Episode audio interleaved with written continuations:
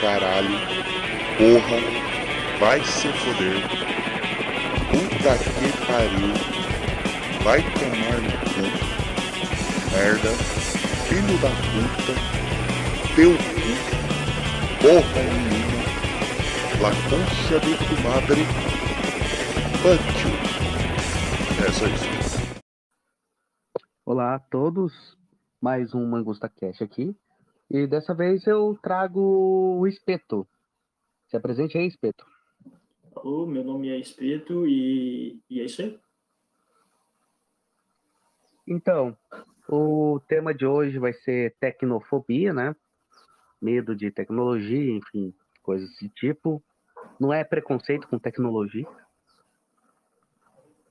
Enfim, é, esse tecnofobia, tipo, seria mais o que, assim?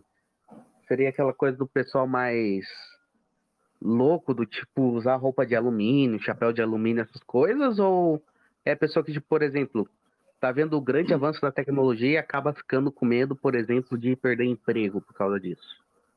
Ou seria Então, ambos? Assim?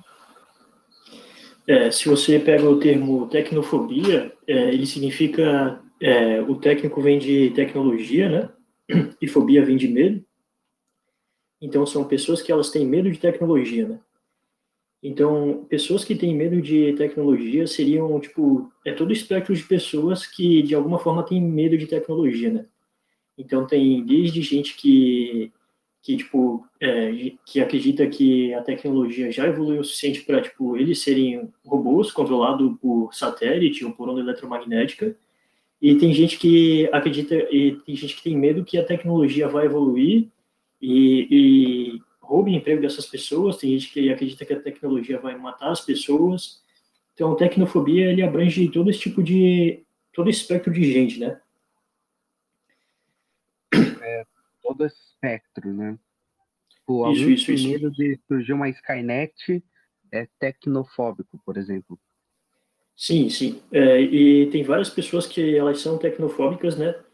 E, e, tem, e é daí que surgem é daí que surgem muitos anarcoprimitivistas, né? Que são pessoas que elas têm tanto medo da tecnologia que elas querem voltar a um estado primitivo, né? E não, não precisa ser tecnofóbico do tipo de ah, as máquinas vão matar a gente. Pode ser tecno, tecnofóbico de tipo acreditar que caramba, eu tô falando muito tipo pode ser tecnofóbico de acreditar que as máquinas vão tornar a vida do ser humano para pior ou coisa do tipo, né? Então, é, por exemplo, as redes sociais, as redes sociais, elas têm um lado muito positivo e um lado muito negativo na vida das pessoas, né? E, e muita gente argumenta que as redes sociais trouxeram mais mal para a sociedade do que bem para a sociedade, né? E essas pessoas, é, elas acreditam, é, as pessoas tecnofóbicas acreditam que à medida que tecnologias vão surgindo, pode ser que a qualidade de vida das pessoas piore. Hum, entendi. É... Sobre tecnofobia, que, que interessante comentar. Ah, sobre o, o anarcoprimitivismo, né? Que acabou de Uhum. comentar aí. É, tem algumas pessoas que são até famosas, tipo o Ted Kaczynski lá, o Nabonver. Você acha que ele sofreu alguma coisa de uma tecnofobia? Você conhece a história dele? Por Eu exemplo? não, não, não conheço, se quiser dar um alô aí. Não, é que eu, eu não- também não sou o maior conhecedor da história do Ted Kaczynski. É, eu, o que eu sei é que ele, ele, era um, ele era um gênio da matemática, ele era até professor em Harvard. Só que aí, em um momento, o cara. Aconteceu alguma coisa, o cara foi pro meio do mato. Virou. é, foi pro meio do mato, as coisas. E aí o cara, não sei por qual motivo, o cara foi lá e começou a mandar bomba por, por, por negócio de correio, essas coisas, para as pessoas, para universitários, eu acho. Alguma coisa assim. Tem que ver melhor a história do cara. Mas ele também tem o seu manifesto, que é bem, bem famoso, assim, o pessoal vê bastante, vê bastante. Eu tenho que ler esse manifesto também. É que, sei lá, achei que você conhecesse mais a história do Ted Kaczynski. Cara, tipo, eu não conheço, né? Eu, eu conheço pouca, pouca gente assim que é anarcoprimitivista, né? É, é, aquele, é, aquele maluco, é aquele maluco lá que morou no meio do mato e aí começou a chegar a civilização dele de novo.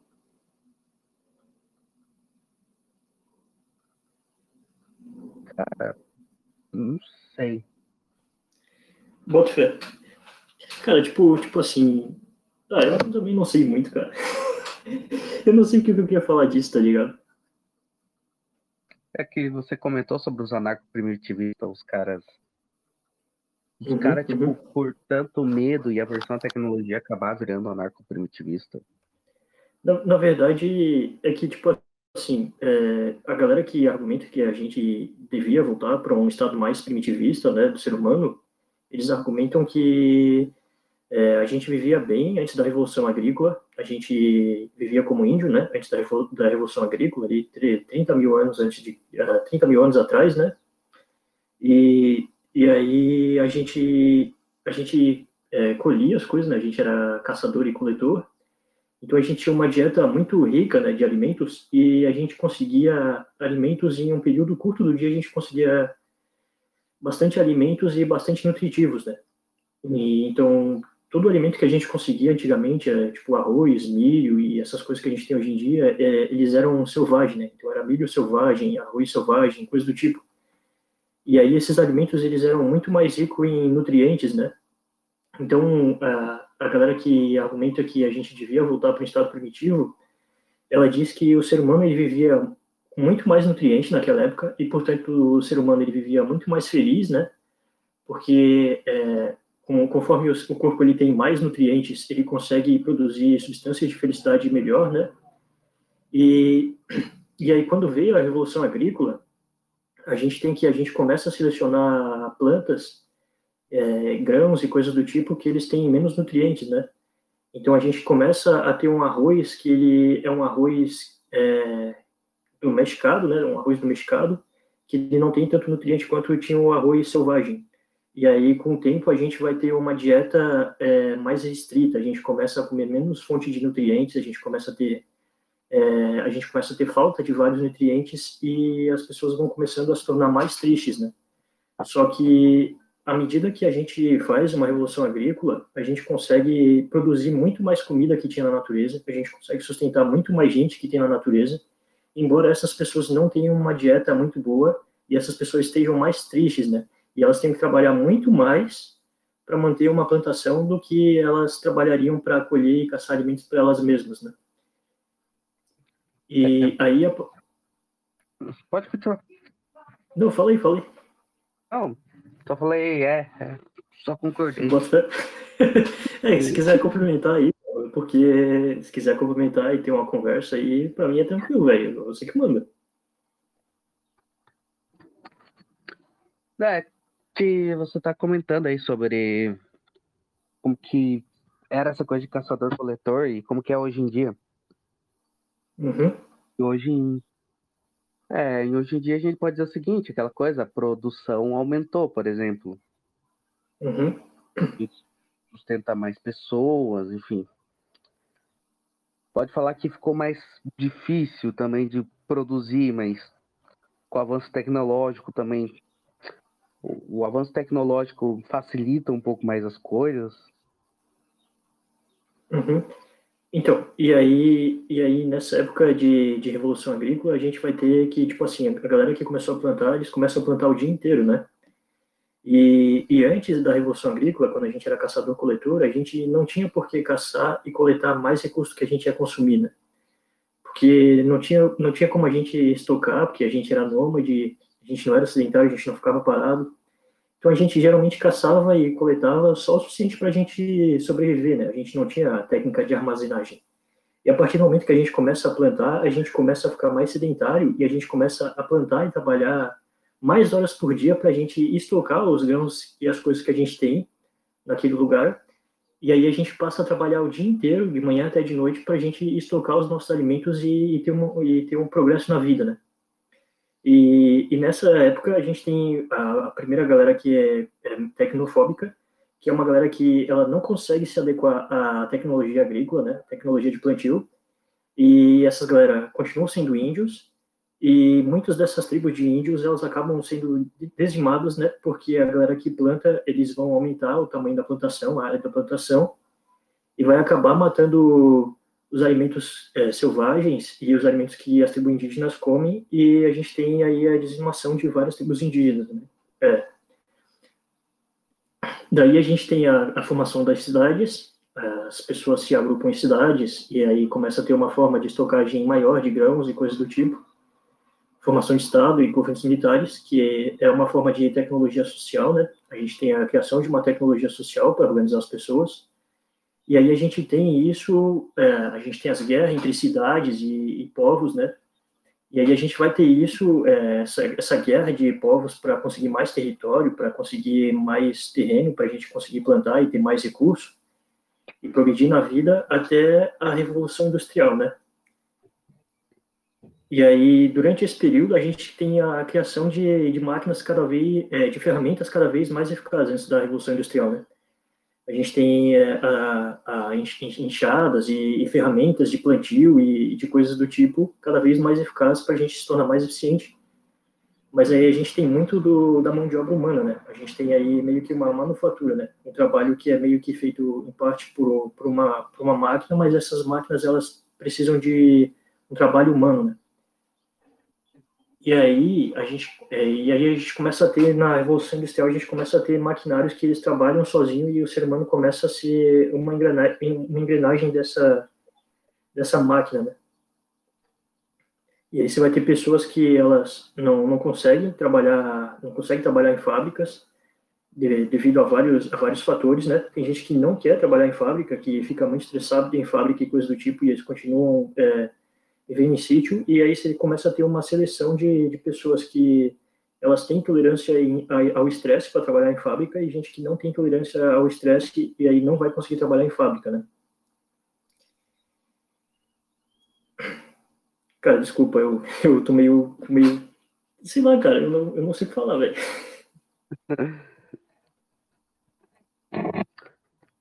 Interessante, interessante. É... Então, é, sobre é, voltando a falar de tecnofobia e tal, é, qual que seria tipo o tipo menos grave assim de tecnofobia? Sim, ah, sim. É que, é que tecnofobia, ela agrega pessoas que têm medo de, de tecnologia, mas ela, ela também agrega pessoas que elas não conseguem se adaptar à tecnologia, né? Então, surge uma tecnologia nova e a pessoa não consegue se adaptar. E, e por algum motivo a pessoa fica brava com aquilo, pelo fato de não conseguir se adaptar, e, e aí ela é meio que tecnofóbica também, né? Então, o tipo menos grave de tecnofobia hoje em dia seria uma pessoa que ela não consegue se adequar a uma tecnologia nova, né? Então, uma pessoa que talvez não. Uh, às vezes, por falta de, por exemplo, alfabetização, muita gente não conseguiu se adaptar a computador e, e versões de rede social e é, quando ele era escrito, né? E aí, hoje em dia, é, com o WhatsApp e, e, com o Telegram, a gente tendo mensagens de áudio, de áudio, essas pessoas elas deixam de, de ser pessoas que não conseguem usar a tecnologia. Né? Então, daí eu estava falando sobre a Revolução Industrial, porque, tipo assim, a gente tem a Revolução Industrial e a gente começa a ter várias pessoas que elas não conseguem trabalhar com máquinas e coisa do tipo. E aí depois a gente tem a, mais uma Revolução é, Industrial, no qual as máquinas, elas trabalham... É, tem setores inteiros de uma indústria que elas trabalham de forma automatizada e você tem que... Os seres humanos ainda são necessários em alguma parte da produção, né? E aí, hoje em dia, a gente começa a ver, é, a partir ali de, de 2010, a gente começa a ver que surgem empresas no mundo que elas funcionam inteiras sozinhas, né? E se precisa de um cara para fazer algumas, manutenção, algumas manutenções, é, e, e algumas empresas elas precisam de um cara para ir uma vez por mês nela, né? E aí você começa a ver na, na Revolução Industrial que as pessoas elas começam já a ter medo lá que as máquinas vão tomar emprego delas, né? Que você tem várias pessoas é, buscando emprego, as pessoas migram do, de, das, da, dos sítios para as cidades, né? E aí, quando eles chegam nas cidades, é, eles veem que tem muita mão de obra para trabalhar em fábrica nesse período de nesse período que está começando a revolução industrial e as fábricas pagam pouco e coisa do tipo, né? Então as pessoas começam a ficar com medo que as máquinas vão tomar o emprego delas, né? E aí começa um sentimento tecnofóbico começa a aumentar na sociedade, né? Tem uma massa de pessoas que elas começam a ter medo que os robôs vão tomar o emprego delas e a tecnologia vai tomar o emprego delas. E, e com o tempo as tecnologias vão evoluindo e as pessoas, ela, muitas pessoas, elas não conseguem acompanhar o progresso da tecnologia, elas não conseguem se adequar à tecnologia então, aquela nova tecnologia faz com que o emprego dela é, meio que morra, né? É, você acredita que o medo delas é justificado? Porque existe aquele, aquela, aquela coisa que todo mundo fala. Emprego, alguns empregos, por, causa, por conta da evolução tecnológica, irão sumir, porém outros irão surgir.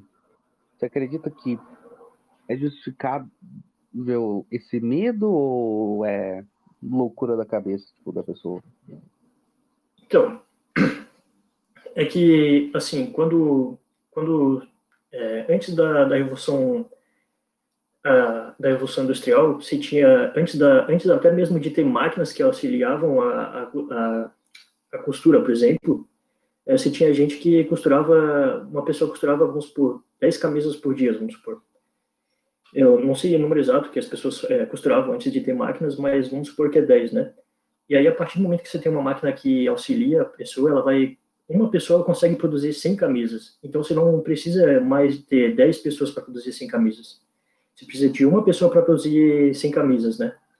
E aí, quando surgem as máquinas, mais para frente, quando surgem as máquinas que elas são mais automatizadas ainda, que precisam de menos trabalho humano, ou com o mesmo trabalho humano eles conseguem fazer muito mais camisas, você precisa de muito menos gente para fazer camisa, né? Só que aí realmente, é, conforme é, conforme a gente tem essa primeira etapa de, de evolução industrial, a gente começa a ter que começam a surgir mais empregos, né? E, e as pessoas começam a produzir mais riqueza, né? Então, na sociedade de maneira geral, é, você, você consegue você não, você não precisa agora focar em fazer camisa, você pode focar agora em ter, em tempo em fazer bolo, em fazer é, outras coisas, né? Você pode fazer sapato, você pode fazer várias coisas, né? E aí você tem que, cada pessoa vai começando a se especializar em uma área, em um setor da sociedade, ou até mesmo criar um novo setor da sociedade, criar uma nova coisa. E aí você tem a criação de novos empregos ali no começo, né? E, e até e até ali quando surge o carro, por exemplo, é, quando surge o carro, surge um monte de emprego ao redor do carro. Surge os empregos, é, a gente a gente tem que agora as carroças elas começam a se tornar antiquadas, né? Então a carroça para transportar alguma alguma coisa, é, transportar produtos de uma cidade para outra, elas não são mais tão eficientes porque você pode transportar de carro muito mais rápido, ou até de trem muito mais rápido, muito mais eficiente você pode gastar menos para transportar as coisas de, de uma cidade para outra e você, chega, e você consegue fazer mais rápido, né? Então, você tem que, o, em vez de ter um monte de carroça, você tem um trem que carrega várias, várias, vários produtos de uma cidade para outra, e isso mata, isso mata o emprego de bastante gente de carroça, só que ao mesmo tempo faz com que uma cidade mais rica, uma cidade pobre fique rica mais rápido e surjam mais empregos nela, né? E aí, conforme surgiu o carro também, é, você vai ter um monte de, de empresas que vão surgir a partir do carro, né? Você vai ter gente que vai precisar construir estrada, vai, vai ter gente que precisa de mecânico, você vai ter drive-thru, você vai ter é, é, de cinema de carro, você vai ter um monte de indústrias que vão surgindo, porque o carro existe, várias, vários segmentos, vários empregos começam a surgir, né? Só que aí, é, conforme a tecnologia vai evoluindo, você tem que cada vez mais você precisa de uma quantidade maior de dólares para formar um emprego. Então, por exemplo, assim, quando a Ford estava no, auge, em 1830, é, ela tinha, sei lá, 10, 10 mil funcionários para uma empresa de. Eu não sei o valor, né? Eu estou chutando o valor aqui agora. Mas era tipo assim: era um bilhão de dólares valia a empresa e tinha 10 mil funcionários quando a empresa valia um bilhão de, de dólares. E hoje em dia, uma empresa de um bilhão de dólares, às vezes, tem 30 pessoas, 40 pessoas, tem 150 pessoas. Então, tem muito menos emprego para cada dólar hoje, hoje em dia, quando uma empresa nova é criada. E não só isso, é, hoje em dia, quando surge uma empresa nova, tipo delivery, de, de entrega de comida, você tem a morte de um monte de, de você tem a morte de um monte de empregos que não é diretamente ligado somente à pessoa ir lá e comer numa lanchonete. Você tem a morte de vários setores de, da indústria. Você tem a, o desincentivo a pessoa sair de casa, você tem é, o drive-thru morrendo, você tem vários fatores, vários segmentos da sociedade perdendo emprego, né? Com o surgimento de novas tecnologias. E isso é uma coisa que acontece principalmente no, no ramo de contador, por exemplo, você consegue ver que a revolução, a, as revoluções industriais, a terceira revolução industrial, ela tirou muito emprego das, das pessoas de, de contabilidade, né? Então, é, quando surgiu, a, quando, quando, começaram a surgir as calculadoras no, no ramo de contabilidade, os contadores tinham medo que as calculadoras iam roubar o emprego dos contadores, né? Só que, na verdade, não. O que aconteceu é que tinha uma empresa que tinha 10 contadores e agora ela só precisa de um. E aí você tem uma massa de contadores que, que elas estão desempregadas e elas vão trabalhar por um salário menor, então você tem que o salário do contador ele vai diminuir e você tem que as empresas precisam de menos contadores e um contador consegue fazer uma, uma contabilidade de uma empresa ou até mais. E à medida que a tecnologia vai evoluindo, você precisa de cada vez menos contadores para fazer a contabilidade de cada vez mais empresas, né? Ou empresas cada vez maiores. E aí, eu não sei se esse medo é tão injustificado assim. Interessante. É, agora eu pensei em puxar aqui uma outra coisa, talvez até seja relacionada a isso. Não, é a, ao, a tecnofobia, que é a questão do transhumanismo. Você acredita que muitas pessoas têm, têm um medo, têm esse tipo de coisa, muito por conta desse tal do transhumanismo, por exemplo? Cara, tipo, peraí, agora eu preciso que você diga se, eu, se você está escutando ruído de fundo aqui, cara. É, escutando o quê? Ruído de fundo aqui, que chegou minha família aqui e aí eu preciso saber se você está escutando ou não. Não, não estou escutando. Tá bom. É, o que, que, é, o que, que é o transhumanismo? O transhumanismo é uma ideia que, tipo assim, que a tecnologia está evoluindo tanto que o ser humano ele vai ter que se transformar em alguma coisa híbrida com a máquina para ele continuar sobrevivendo, né? para ele continuar tendo emprego, para ele não ter um emprego roubado pelas máquinas e coisas do tipo, né?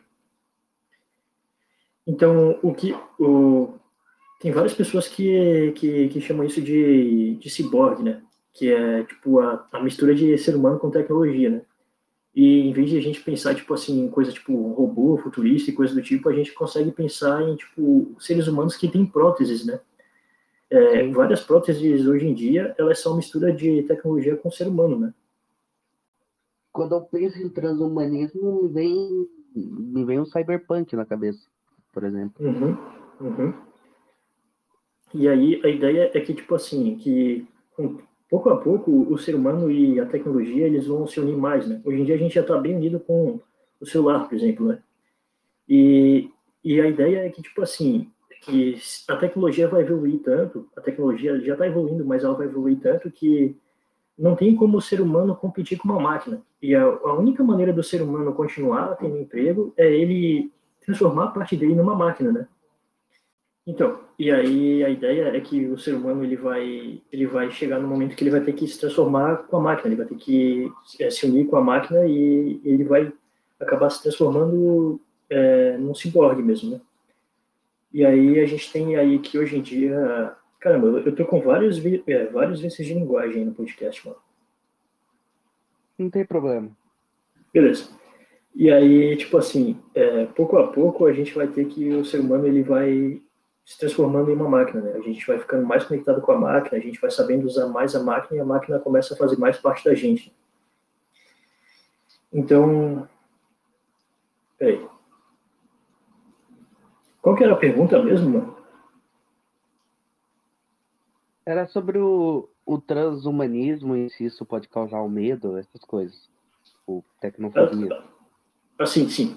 E aí você tem que, hoje em dia, por exemplo, você tem é, várias pessoas que elas não têm membros, por exemplo, um braço, uma perna, e essas pessoas elas têm um, uma prótese de braço, uma prótese de perna, e essas pessoas elas estão se tornando, é, elas estão se tornando meio que ciborgues, né? Se você olhar o termo da palavra ciborgue, é, é a mistura do, de, de um ser vivo com, com uma máquina, né? Com uma tecnologia. E aí você tem que, hoje em dia, eles estão fazendo braços para pessoas que precisam de próteses e você, tem que eles estão fazendo esses braços também para pessoas que nem precisam de prótese. Então, eles estão começando a vender em alguns sites um terceiro braço é, para pessoa, para auxiliar a pessoa na cozinha e coisas do tipo, né? Então, pouco a pouco, a gente está se tornando um com a tecnologia, né? Sim. E aí, é, uma, uma das coisas que eles falam sobre o ser humano é que o nosso cérebro ele processa uma informação em paralelo, né? Então, por exemplo, quando a gente vai pensar em alguma coisa, a gente vai pensar, sei lá, em, em cadeira, isso ativa no nosso cérebro alguma coisa relacionada à cadeira, mas associa a gente a continuar um pensamento para uma próxima coisa. Então, tipo, a mesa, ou a madeira, ou continuar um pensamento para uma coisa totalmente diferente, não tem? E uma máquina não, uma máquina tem um pensamento é, singular, monótono. Então, se pede para uma máquina pensar sobre alguma coisa, ou resolver alguma coisa, né, resolver um problema matemático, e ela vai resolver aquele problema matemático e encerrou, entendeu? Ela já, já cumpriu o propósito dela. E o ser humano não, e o ser vivo não, ele tem um processamento em paralelo, em paralelo. Então, ele começa uma atividade, ele termina uma atividade, mas ele já vai pensando na próxima atividade que ele precisa fazer ou precisa ter. E aí, é, isso é um argumento a favor da gente se unir com a máquina, né? porque é, apesar da máquina ter bastante, apesar de ter bastante tecnologia hoje, é, é necessário um ser humano para guiar para onde a tecnologia tem que ir, né? Para o, o que, que a tecnologia tem que fazer. Que nem hoje em dia um programador, ele precisa dizer o que, que ele quer que um programa faça, né? Sobre, é, é, já que está comentando sobre é, a questão do transhumanismo, a evolução da máquina, o jeito que uma máquina pensa, o ser humano para guiar isso, a grande evolução da inteligência artificial. Isso, você acha que, sim, ela, a, essa grande evolução que ela está tendo, você acha, você acredita que ela pode acabar causando mal para a humanidade no futuro? Tipo uma Skynet, por exemplo? É, assim, é, uma máquina ela vai fazer o que, o que você programar ela para fazer, né? Então, se você programar ela para fazer uma atividade, é, ela vai fazer atividade, né? Então, por exemplo, se você programar uma máquina para abrir uma porta e, e, tem um ser humano impedindo a, pessoa, a, máquina de abrir a porta, eventualmente a máquina vai querer matar o ser humano para abrir a porta, né? Se você não programar ela direito. Então, tipo assim, é, é possível, mas é fácil de, de reverter um, um, um, código, um programa errado, né? É, hoje em dia, né? E, e sim, é possível, cara. É possível que a gente, a gente é, faça programa errado e, e morra muita gente em, de algum jeito, de algum fator, né? E, e, vários bilionários do mundo eles estão preocupados com isso. O Elon Musk mesmo está bastante preocupado com isso. Só que é um pouco hipócrita, né? Porque ao mesmo tempo que ele está preocupado, investindo bilhões de reais em estudar mais sobre inteligência artificial e como e como parar e como impedir ela de fazer um mal para a humanidade, ele está desenvolvendo a própria máquina de inteligência artificial, né? Ele está produzindo várias máquinas com inteligência artificial que elas vão ter, elas podem acabar sendo programadas erradas também, né? Erradas também. Sim. É, é que você com, é, comentou sobre a que é uma pessoa que programa, né? A máquina uhum. de inteligência artificial, ela faz aquilo que a pessoa programa. Isso, isso, isso. Eu já comentei isso aqui uma vez num podcast, mas eu vou comentar de novo. Que a, a, máquina, que a máquina de inteligência artificial ela acaba seguindo muito. É, ela acaba tendo, assim, ela vai acabar tendo sentimentos muito da pessoa que programou. Sentimentos, o preconceito. Como, por exemplo, a Google fazendo lá um, um negócio lá para analisar o perfil lá das pessoas, para ver quem que poderia ser melhor ou não, assim, para contratar. E esse perfil acabou acabou basicamente essa inteligência artificial, né, analisando o perfil das pessoas, ela acabou excluindo negros e mulheres, por exemplo. Uhum. Então, é, o, o, programa, o, que, o que é programar? É, programar, basicamente, é você mandar a máquina fazer alguma coisa para você, só que numa linguagem, numa linguagem de, de máquina, tipo assim. A gente, tá, a gente tem programação de alto nível que você escreve lá linhas de código e essas linhas de código elas vão ser traduzidas é, de uma linguagem que não é nem uma linguagem totalmente humana para você tipo falar para a máquina ah, faça meu café e você vai ter que para ela fazer o café né? Não é uma linguagem humana. Então se você quiser que a máquina faça o seu café você precisa é, escrever bastante linha de código especificando como é que ela vai fazer o teu café né? E aí você vai escrever lá if end e coisas do tipo né? Várias várias linguagens de várias várias linhas de código para o teu computador seguir. E, e essa, essa maneira que você traduz essa linguagem que não é humana, mas que também não é 0 e 1, um, ela vai ser transferida para código binário 0 e 1. Um, e, e, essa máquina que, que vai fazer o teu café, por exemplo, ela vai ler 0 e 1, um, e ela não vai ler faça teu café. E aí tem um, tem um problema, né? Porque você quer falar uma coisa e você está usando outra linguagem para falar uma coisa que você quer, né? E aí, é, nessa, nessa transferência, nessa tradução, às vezes acontece algum, algum, alguns erros, alguns problemas, né? E, e acaba dando erro no código e você vai corrigindo esse, esses problemas, né? Só que algumas vezes você está mandando alguma, a máquina fazer uma coisa e você não entende totalmente o que você está mandando ela fazer. Isso, isso é bem comum hoje em dia, né? as pessoas vão programar alguma coisa e elas não entendem totalmente o que elas estão programando, né? E, e faz parte. Só que tal, talvez isso tenha um problema no futuro, né? Como, uh, tipo, tinha duas máquinas uh, de, inteligência, de inteligência artificial e, e eles colocaram duas máquinas para elas negociarem, né? Tipo, como se fosse um sequestro de uma vítima e como se fosse alguém tentando negociar com o sequestrador, né? E aí a, as, as máquinas elas começaram a, a mandar mensagem uma para outro, uma para outra em, em, linguagem própria, né? Em 0 e 1. Um. E, e o ser humano ele não estava entendendo o que, que uma máquina estava falando para outra, porque uma máquina estava falando para outra, mas tipo aquelas duas máquinas estavam fazendo o que o ser humano estava pedindo para elas fazer. Uma estava fazendo o papel de um sequestrador e a outra estava fazendo o papel de alguém que negocia com o sequestrador. E e a, tec, a tecnofobia, ela, agora voltando a falar sobre tecnofobia, a tecnofobia é o medo de, de, desde a máquina matar a humanidade, escravizar a humanidade, ou usar a humanidade como escravo, né? Eu acho que isso, eu acho que falei escravizar a humanidade duas vezes, mas tudo bem.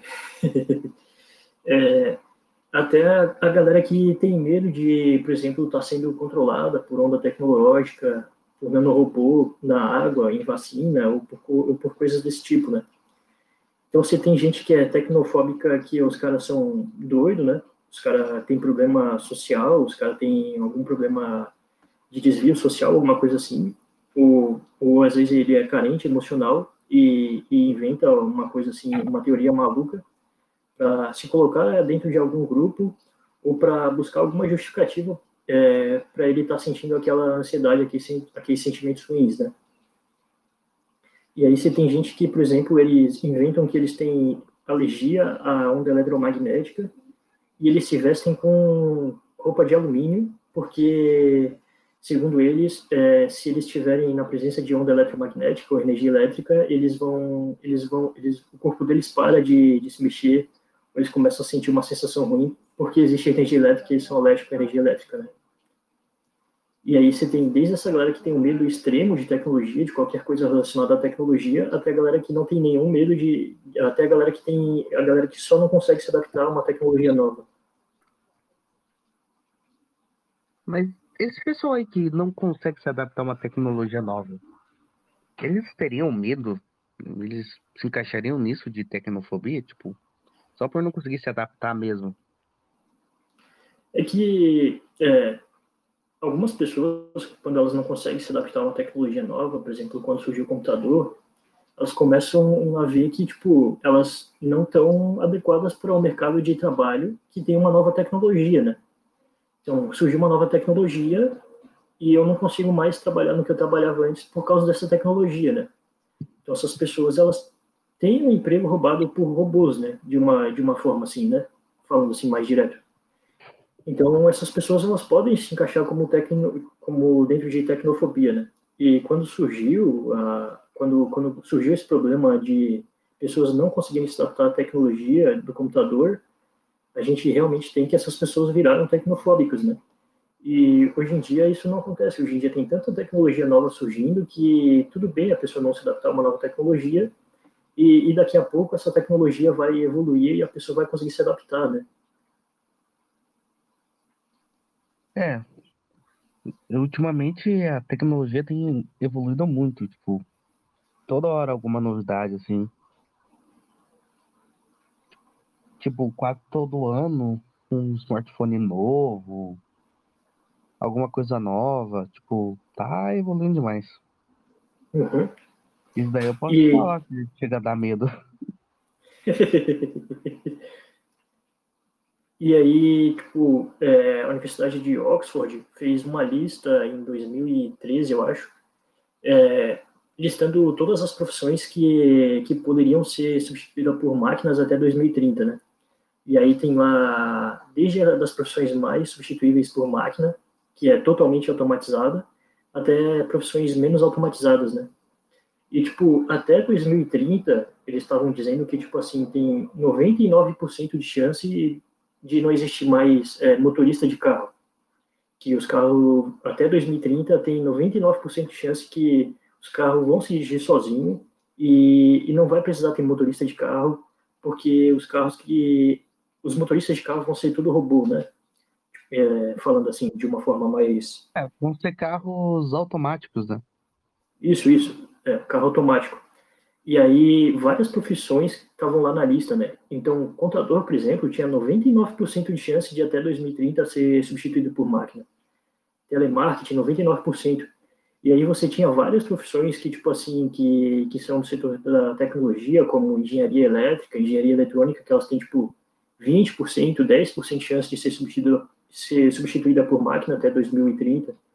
E você tem profissões, é, assim, como, como coisas bem humanas, assim, né, como músico, é, como terapeuta, como CEO, como essas, essas coisas que, que são praticamente humanas, assim, que eles eles tinham chance de ser substituídas por máquina até 2030, né? Caramba. E aí, tipo, você, você faz uma analogia que a galera que, tipo, defende o progresso da tecnologia diz que não vai, não, tipo, vai matar os empregos, mas vão surgir novos empregos, né? Só que, é. só que se você olha o tanto de gente que tem empregado no, no, no Uber, na Uber Eats, na RAP, nesses aplicativos de entrega, nesses aplicativos de, de, de táxi moderno, e até os caminhoneiros antigos, todas essas profissões vão morrer, e esses são, são empregos que, tipo, abrigam uma parcela da população gigantesca, né? E, e, essas, e essa parte da, da, dos empregos vão, vai simplesmente ir embora. E com isso, com os, os carros dirigindo sozinhos, você tem que.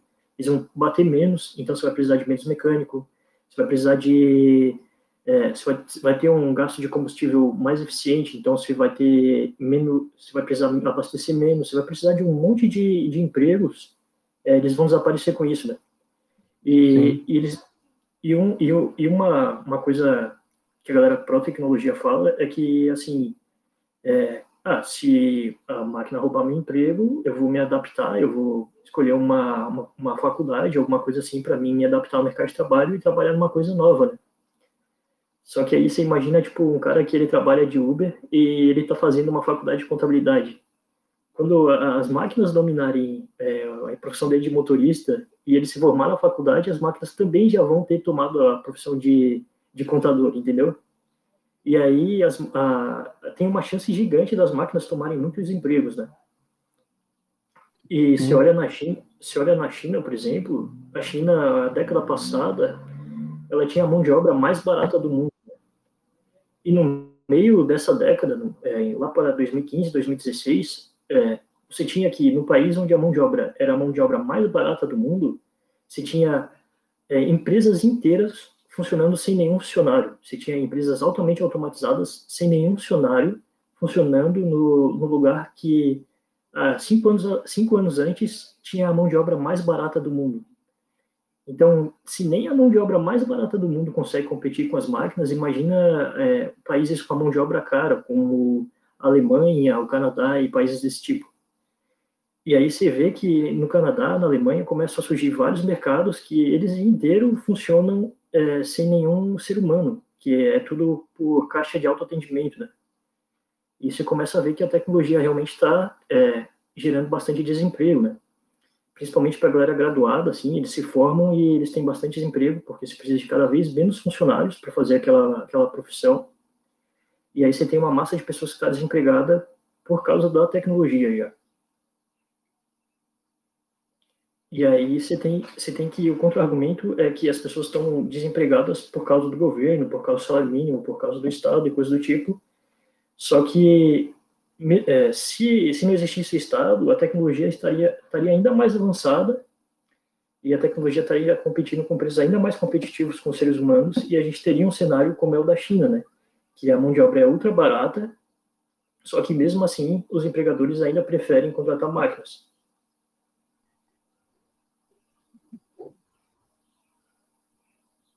É isso aí. Eu tô pensando. É... Eu tô me lembrando aqui do Alexandre Porto, dele uhum. comentando uhum. esse tipo de coisa. Ele é um. comentando principalmente a situação das máquinas substituírem os seres humanos. E aí ele comentando, tipo. Que não vai. Isso não vai ser um problema, porque o que vai acontecer é que seres humanos vão se juntar às máquinas, né? O transhumanismo, uhum. coisas. É, a, a única solução seria um transhumanismo, né? Só que você olha hoje em dia e, e não, tem, não tem um transhumanismo. É, transhumanismo hoje em dia não parece uma perspectiva real ainda, né? É. A gente consegue é, a gente consegue imaginar lá na frente, né? Só que a gente não, não consegue ver algo concreto hoje, no dia de hoje, é, de um ser humano e uma, é, uma máquina meio que o ser humano e uma máquina sendo um só e fazendo uma coisa que um ser humano não conseguiria fazer, né? A gente tem o a gente tem que o ser humano uh, que a, o que a gente tem hoje de seres humanos que se uniram à máquina são seres humanos fazem as mesmas coisas que eles fariam é, se eles fossem totalmente humanos, né? Então, um cara que ele tem um braço mecânico, ele não está usando o braço mecânico para, sei lá, é, erguer um carro, por exemplo, uma coisa desse tipo. Ele está usando o braço mecânico como se fosse um braço normal, né? Sim. Então, então, tipo assim, hoje em dia a gente tem vários lugares no mundo, a gente tem na Califórnia, a gente tem no Canadá, a gente tem na China, a gente tem na Alemanha, onde tem várias empresas que funcionam de maneira automatizada, sem nenhum ser humano, e a gente não tem nenhum ser humano que, que, use, a que use as máquinas para fazer algo que o ser humano não conseguia fazer sem a máquina. Então, é, a gente tem a máquina bastante avançada hoje em dia, e o ser humano ele não está se unindo à máquina uh, hoje em dia. Não está não tá se juntando, né, para fazer as coisas, né? Assim, fazer uhum. coisas, trabalho. É...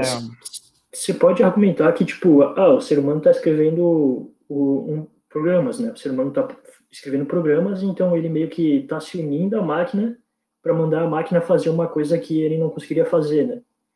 Isso é um argumento válido, só que você precisa de um número pequeno de, ser, de seres humanos fazendo isso, e você tem que, mesmo os programadores, eles estão tendo automação no setor deles, então você tem várias empresas ao redor do mundo que contratam programadores, por exemplo, e mandam o programador instalar programas que monitoram tudo que um programador faz e automatizam o que o programador faz. Então, tem uma empresa, por exemplo, que ela escreve um programa, que é uma inteligência artificial, que ela vai ver o que o programador está fazendo para ela ir lá e fazer igual, entende? E aí, um programador, por exemplo, é, se ele tiver que escrever 100 códigos um pouco diferente, ele vai ter que ele vai ter que escrever todos os 100 códigos e mudar um pouquinho cada código, né? E para uma máquina escrever 100 códigos um pouquinho diferente é absurdamente rápido, né? E, e você tem aí a criação de, de uma, uma biblioteca, agora eu esqueci o nome, que é, da, é de uma das empresas do Elon Musk, que ela é um, é um programa que já se programa, né? Então você escreve lá o que você quer, por exemplo, ah, quero um, faço um botão vermelho e a máquina faz um botão vermelho para você. Então ela faz todos os códigos para mostrar um botão vermelho na tua tela, né?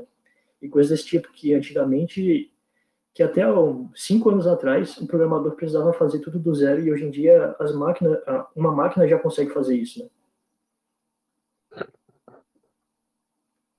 E, e, isso é só o que a gente consegue ver, porque tem vários, várias várias empresas, várias indústrias que elas têm bastante tecnologia, só que elas não revelam essa tecnologia para que o concorrente delas não, não copie a tecnologia, né?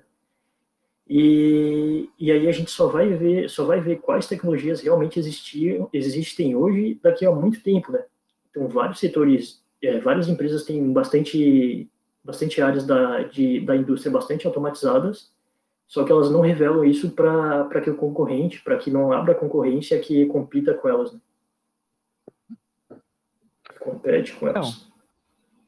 eu queria perguntar agora sobre esse pessoal mais louco aí que você estava comentando, que usa chapéu de alumínio, essas coisas aí. Você estava comentando sobre muito mais uma questão social deles, sabe? Tipo, ah, não, eles não se encaixarem bem na sociedade, essas coisas, sabe? Uhum. Por isso que eles falam que tem o um problema.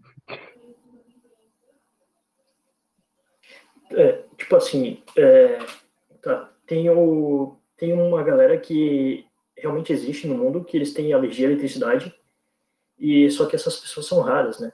Então é, essas pessoas, elas geralmente elas se isolam de, de uma sociedade que tem é, muita eletricidade, coisa do tipo, né? Então você vê que essas pessoas geralmente vão viver no deserto e coisa do tipo, né? Viver em lugares que são desérticos, que tem pouca tecnologia e coisas do tipo.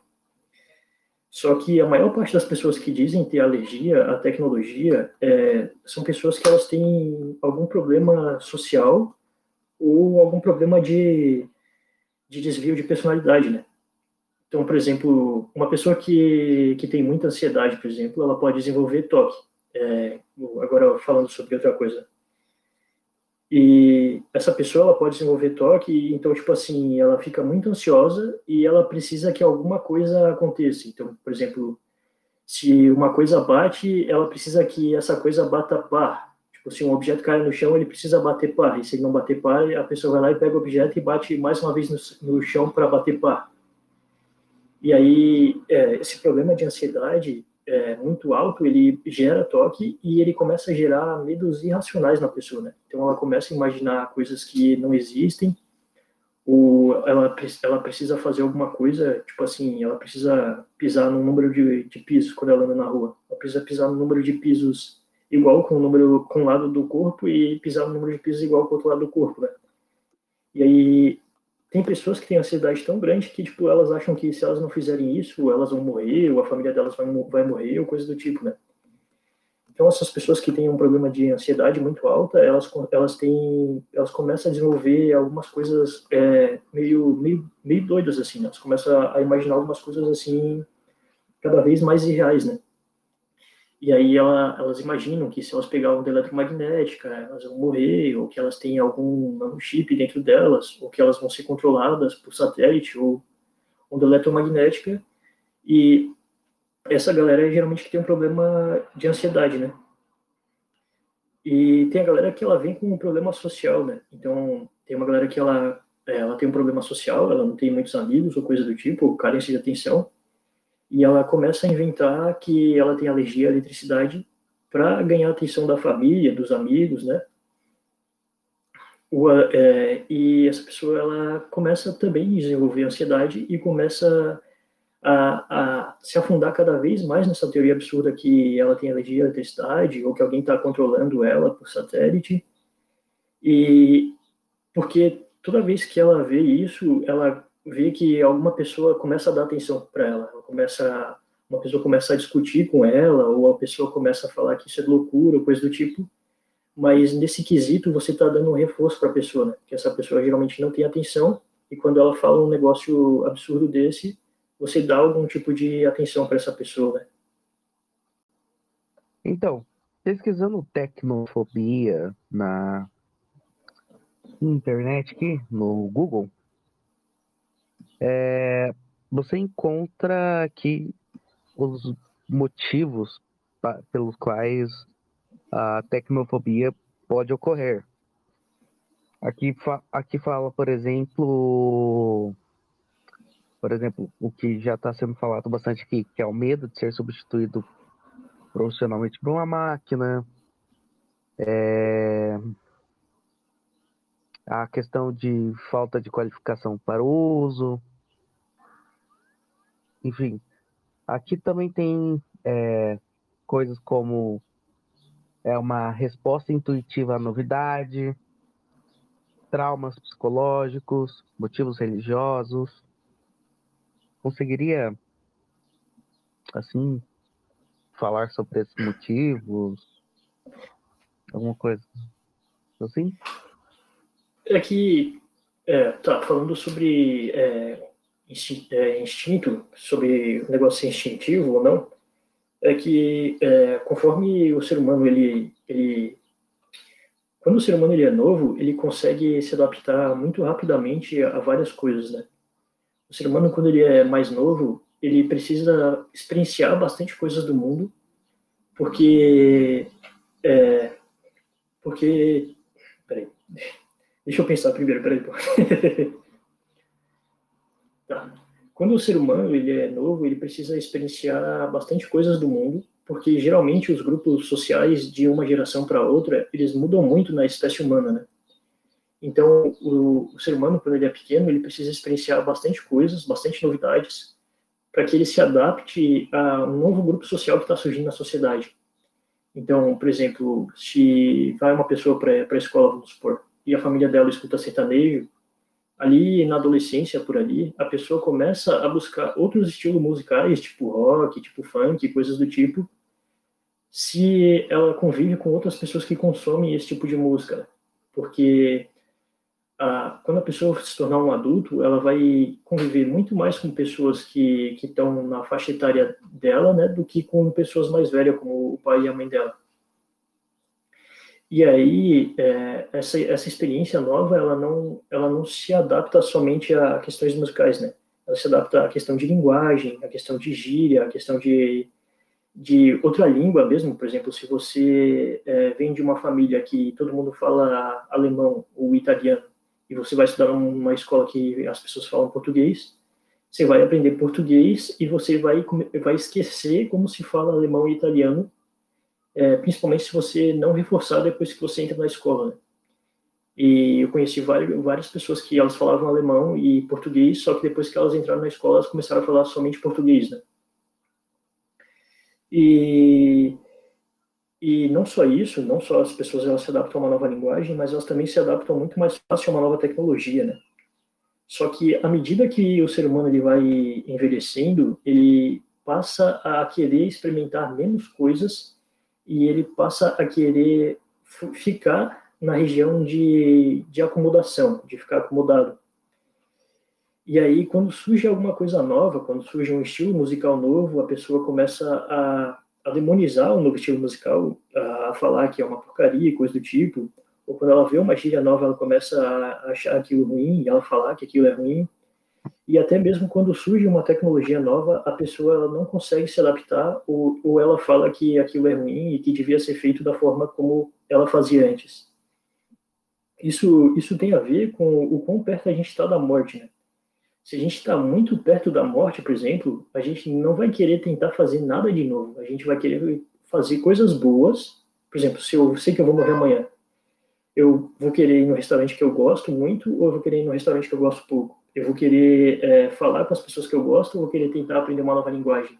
Se eu vou morrer amanhã, vale mais a pena fazer coisas que eu sei que são boas do que testar coisas novas, né? Então, tem isso, né? Quanto é, o ser humano é instintivo, quanto mais velho você vai ficando, é, mais instintivamente você vai gostar de coisas novas, é, mais instintivamente você vai não gostar de coisas novas, né? Eu acho que eu falei errado antes. Mais instintivamente você não vai gostar de coisas novas e você vai ter mais, mais aversão à tecnologia, né? E, e faz parte do ser humano geralmente repudiar algo novo e é, um ser humano adulto, mas faz parte de um ser humano adolescente é, buscar algo novo buscar conhecer uma coisa nova, buscar uma tecnologia nova e buscar conhecer coisas novas. E aí, conforme seres humanos mais novos, seres humanos adultos mais novos, e pessoas na, no final da adolescência vão fazendo uma coisa, e as outras pessoas percebem que aquela é uma maneira mais eficiente de se fazer uma coisa, então, por exemplo, é mais eficiente você digitar no computador é, dados de contabilidade do que escrever no papel, você tem que, aos poucos, todos os outros setores da sociedade vão migrando para essa nova tecnologia. Mas é instintivamente algo que, é, que, é, que as pessoas não buscam fazer. Um ser humano adulto formado que não é mais tão jovem. E aí, na questão de religião, é, aí eu não sei dizer muito bem. Mas eu, eu vejo que, tipo, a, a a religião cristã, por exemplo, que é a religião dominante no mundo, ela diz que, que o anticristo vai surgir e vai e vai fazer com que todo mundo tenha uma marca da besta e, e cara eu e, e aí é, acho que a tecnologia evoluir tem algo associado a isso né tem algo associado com com o anticristo coisa do tipo né mas e, eu não sei dizer exatamente sobre religião. Religião não sei dizer não, cara. Sobre a marca da besta, muita gente fala que, é, que seria um chip, né? O chip uhum. seria a marca da besta. Por mais que eu não acredite muito que seja um chip, eu acredito, sei lá, eu acredito que seria outra coisa. É, eu acho que, tipo, poderia ser um celular, uma smart band, um, um sei lá, um, um daqueles, daqueles implantes de de olho, alguma coisa assim, né? QR Code? Não sei. É um, é um QR Code. QR Code seria, seria uma marca desse mesmo, né? E aí as pessoas têm medo que, tipo, conforme tenha mais tecnologia no mundo, é, a gente esteja mais perto do fim, a gente esteja mais perto do, de algo divino, anticristo, e, e ter a tecnologia para colocar uma marca da besta em todas as pessoas da Terra. Né? E aí eu acho que as pessoas têm medo da tecnologia por causa da religião. As pessoas cristãs têm medo por causa disso, né? E eu acho que outras religiões que estão mais associadas à natureza, elas, elas já têm uma pegada mais de conexão com a natureza, né? E aí a tecnologia vai meio que contra isso, né? É, pelo menos né, na visão dessas pessoas, né? Então, é que nem você vê, tem gente que diz anarcoprimitivista e eles estão perto de de comunismo coisa do tipo, né? Eles estão perto de grupos anarcocomunistas, eles concordam bastante com grupos anarcocomunistas. E você tem é, anarcotranshumanista que eles concordam bastante com pessoas que são anarcocapitalistas, né? Porque eles acham que quanto mais perto de uma sociedade ser anarcocapitalista, mais rápido a gente anda para uma sociedade tecnologicamente avançada e transhumanista. E então, é, vendo, pesquisando as coisas aqui, além de você encontrar o termo do tecnofobia, você encontra o que seria o oposto, a tecnofilia. O que, que você pensa sobre isso? Então, é, a, tecno, a tecnofilia seria a ideia oposta, oposta né? Então, você, tem lá a ideia que, tipo, se, tem, se você tem a tecnofobia, é, criticando cada tecnologia nova que foi criada na sociedade, cada tecnologia, não só tecnologia de, de eletrônicos, coisa do tipo, mas tecnologia social e tecnologia agrícola, se tem a tecnofilia é, meio que idolatrando todas as tecnologias que foram criadas pela humanidade, né? Então você tem que, por exemplo, a tecnofilia ele vai idolatrar ali a passagem da, de uma sociedade nômade para uma sociedade é, sedentária, você vai ter que essa pessoa vai dizer que mais pessoas estão vivas, que as pessoas têm mais comida, então isso é algo positivo, e, e que as pessoas tal, talvez estejam vivendo até melhor depois da Revolução Agrícola do que antes da Revolução Agrícola, porque antes elas não tinham segurança Elas não sabiam se elas iam realmente comer ou não, e a partir da Revolução Agrícola as pessoas passam a ter uma certeza maior que elas vão comer, né? E aí a tecnofilia, ela vai, ela vai é, sendo a favor de cada nova tecnologia que surge na sociedade, né? Que ela diz que gera mais riquezas para seres humanos. Se tem mais riquezas sendo produzidas numa sociedade, então os seres humanos eles vão ser mais ricos e, e, consequentemente, todo mundo vai ser mais rico e a vida de todo mundo vai estar melhorando, vai, vai se tornar melhor. E aí você tem que a tecnofilia fala que ah, a partir do momento que você tem cidade, você tem uma segurança alimentar maior, porque agora se você perder a, a sua plantação por uma praga ou coisa do tipo, você tem uma cidade inteira que estoca grãos. Você tem que é, isso até a revolução industrial. Quando chega na revolução industrial, você tem que é, essas pessoas elas vão acreditar que a revolução industrial é um negócio positivo, é, porque e aí tem vários gráficos que, que comprovam é, a, a, o ponto de vista tecnofílico, né, de tecnofilia, que é o, o, o fato de a quantidade de horas que as pessoas trabalham depois da revolução industrial diminui, você tem que elas têm maior poder de compra, você tem que o, o, índice de pobreza diminui, você tem que mais pessoas começam a, a se reproduzir, começam a ter mais pessoas no mundo, e a, tec, é, e a tecnologia ela ajudou o ser humano a ter mais ser humano no mundo, o ser humano viver com menos menos opressão da natureza, né? menos fome, menos frio e, e morrer menos para desastres naturais do que antes da tecnologia. E, portanto, a gente deve buscar a tecnologia, a evoluir a tecnologia o mais rápido possível, porque a tecnologia até agora é, tem ajudado o ser humano. Né?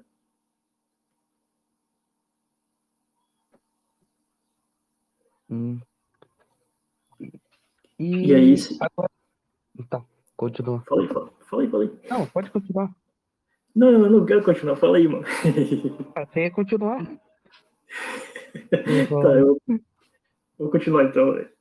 E aí você tem que, tipo assim, você tem que. Isso, isso é verdade quando a gente olha para trás. Toda vez que uma tecnologia nova surgiu, a gente pode, a gente pode, a gente pode ver dos dois ângulos, né? A gente pode ver que tem um, pontos negativos e pontos e pontos positivos, né? Tem um ponto negativo que várias pessoas não se adaptam, então elas não conseguem sobreviver nessa nova sociedade, elas passam bastante necessidade, coisa do tipo. E essas pessoas que não se adaptam, elas é, viveriam melhor se não tivesse tecnologia, mas você também pode ver do outro ponto de vista que a vida de várias pessoas está melhorando por causa da tecnologia, as pessoas estão passando menos fome, coisa do tipo, né? E eu acho que tudo tem um ponto negativo e positivo, né? Só que é, a gente, toda vez que a gente passa por uma nova revolução industrial, a gente não sabe o que vai acontecer no futuro. A gente não sabe se vai acontecer a mesma coisa que aconteceu no passado, porque toda vez a revolução industrial parece que é um negócio totalmente novo e muito diferente, né? E, e a gente vê que várias coisas não são iguais, né? Porque você tem que, é, quando surgiu a revolução industrial, você tinha que, você precisava de menos dinheiro, você precisava de menos dólares para formar um emprego, e hoje em dia você precisa de mais dólares para formar um novo emprego.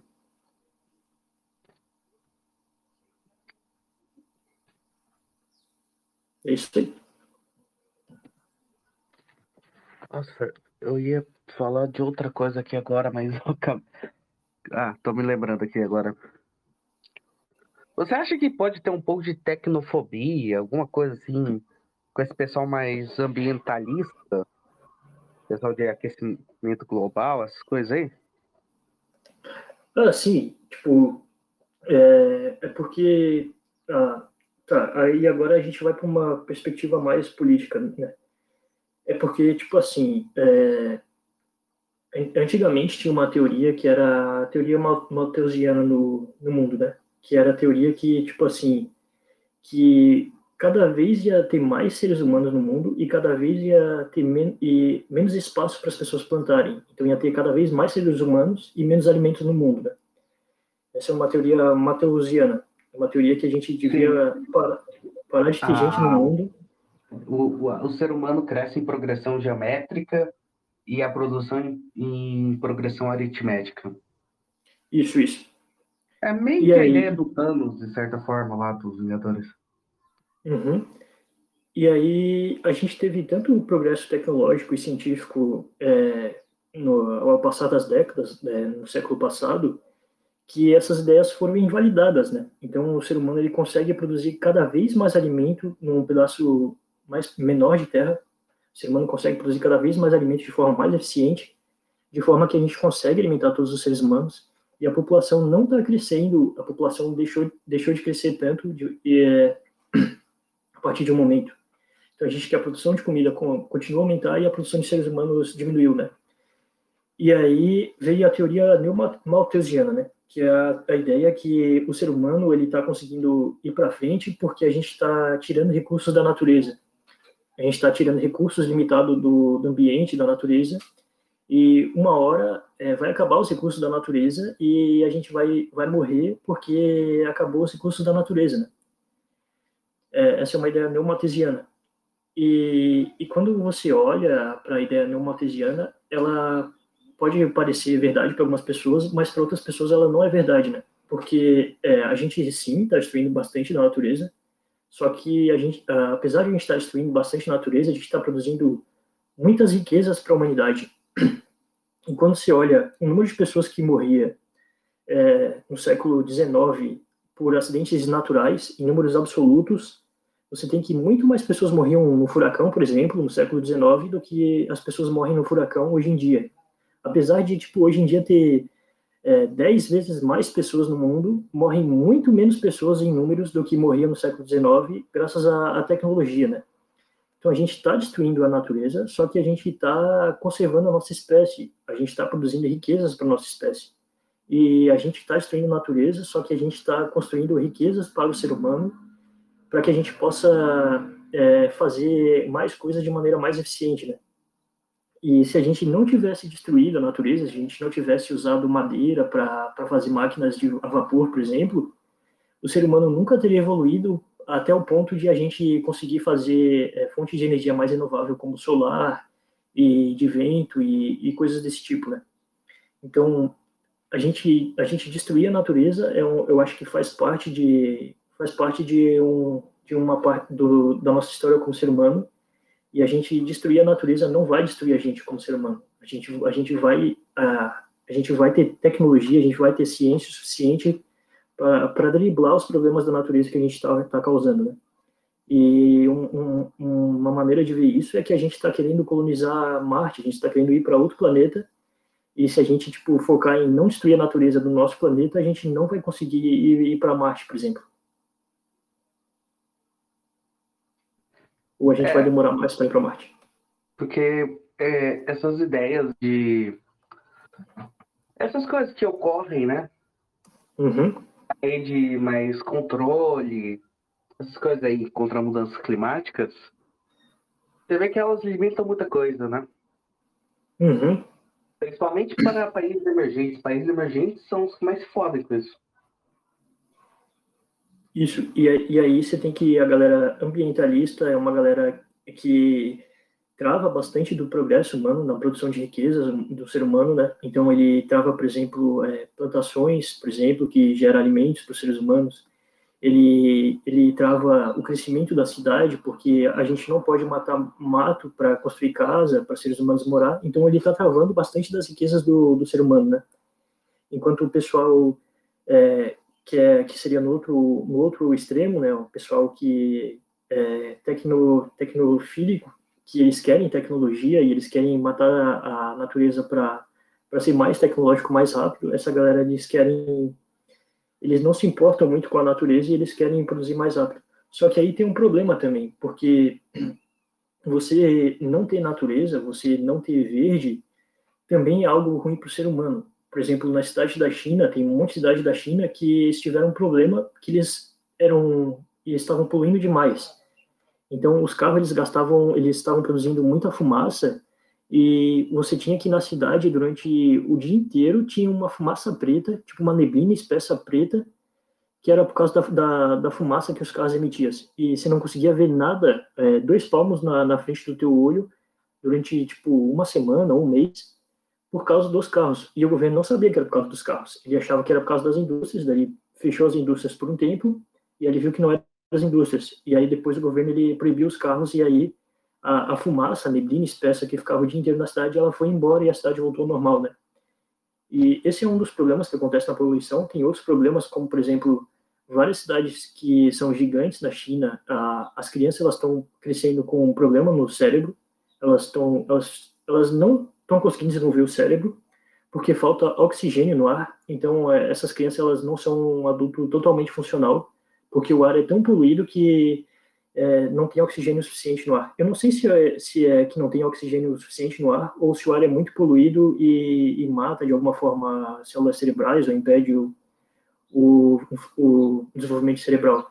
Mas eu sei que, tipo, bastante cidade tinha tanta poluição na China que as crianças estavam desenvolvendo problemas de inteligência por causa disso. Então, acho que você precisa ter uma cidade que ela preserve um pouco a, o, a natureza, né? Eu, na minha opinião, agora, eu acho que a cidade precisa preservar um pouco a natureza, só que a natureza não pode ser um impeditivo gigante que, se você uma, é, cortar uma árvore no teu terreno, você vá preso, por exemplo. Porque isso deixa, isso gera o um problema que as pessoas pobres, elas continuam mais pobres, e o preço dos aluguéis sobe e se torna ainda mais difícil para as pessoas pobres sobreviverem em cidade grande, né? E para fazer a última pergunta aqui, é... você possui tecnofobia? Como que é? Você possui algum grau, algum nível? Ou você é totalmente contrário? É tecno... possui tecnofilia, enfim? Ah, eu acho que eu acho que todo mundo é, que vive no mundo de hoje eles começam a, a, se tornar, acho que tipo assim, cada dia que passa é, as tecnologias evoluem mais e tem mais pessoas que têm mais medo de tecnologia, né? A cada dia que passa. E, por exemplo, é, quando quando tinha vídeo lá em 2013 dos caras no YouTube falando que as máquinas iam é, matar os seres humanos é, ninguém levava a sério, né? Todo mundo ria. E hoje em dia tem um, um número cada vez maior de pessoas que está levando a sério, né? Que realmente as máquinas possam matar seres humanos, né? E você tem, por exemplo, drones militares sendo desenvolvidos né, nos Estados Unidos para matar pessoas em guerra. Você tem aqueles cachorros que agora eles têm arma né, nas costas, que é literalmente feito para matar ser humano. Ele é literalmente um ser humano usando uma tecnologia para matar outro ser humano. Então você tem que que cada vez mais uh, um número maior de pessoas são tecnofóbicas, né? E eu me considero um pouco tecnofóbico, né? Eu acredito que a tecnologia ela ajuda a gente bastante, né? E só que eu tenho medo também do que do que pode acontecer com, com o avanço da tecnologia, né? E, e agora eu vou entrar em outra questão, mano, que é o utilitarismo, né? Porque, por exemplo, assim, se você tem um país que tem bastante tecnologia e, e, você tem uma massa de pessoas desempregadas e um país que você tem dois países que têm tecnologia e uma massa de pessoas desempregadas e, e um país começa a se um país dá assistência social para uma pessoa e o outro país não dá assistência social para pessoas desempregadas você tem que o país que não vai dar assistência social é, provavelmente vai ser mais rico do que o país que vai dar é, é, assistência social né e, tipo assim, antes da tecnologia, você dar assistência social para uma pessoa era algo que beneficiaria o seu país, né? Você dar dinheiro para uma pessoa pobre, isso é comprovado que, é, por economia empírica, que isso gera emprego. Você tirar dinheiro de pessoas mais ricas e dar para as pessoas mais pobres era um negócio que era, tipo, que gerava mais emprego, que gerava mais economia e teu país ia ser mais rico no futuro, né? Porque você tinha menos gente passando fome, você tinha mais gente pensando em soluções para a humanidade, soluções para o seu país, e tinha mais gente sendo produtiva, né? E só que com a tecnologia aumentando aí, você tem que isso isso pode não ser verdade, né? Porque se a tecnologia está sendo mais produtiva do ser humano, nascer um novo ser humano não significa que nasceu mais uma máquina de produzir, né? Pode significar que nasceu mais uma máquina de, de gastar, de consumir que essa pessoa ela pode ficar desempregada a vida inteira por causa que ah, muitos setores da, da, da, sociedade estão automatizados. Né? E é isso, eu sou um pouco tecnofóbico sim, e eu acho que dependendo de como a gente gerenciar a tecnologia pode ser uma coisa bem positiva para a gente, e depende de como a gente gerenciar pode ser uma, uma coisa negativa para a gente, né? Mais alguma coisa que você gostaria de falar? Sobre o assunto eu, de Eu queria perguntar, eu queria perguntar se você aí, se você é um pouco tecnofóbico, não? Cara, eu sou um pouco assim, tipo, ver o nível que as coisas estão evoluindo, principalmente a questão de inteligência artificial.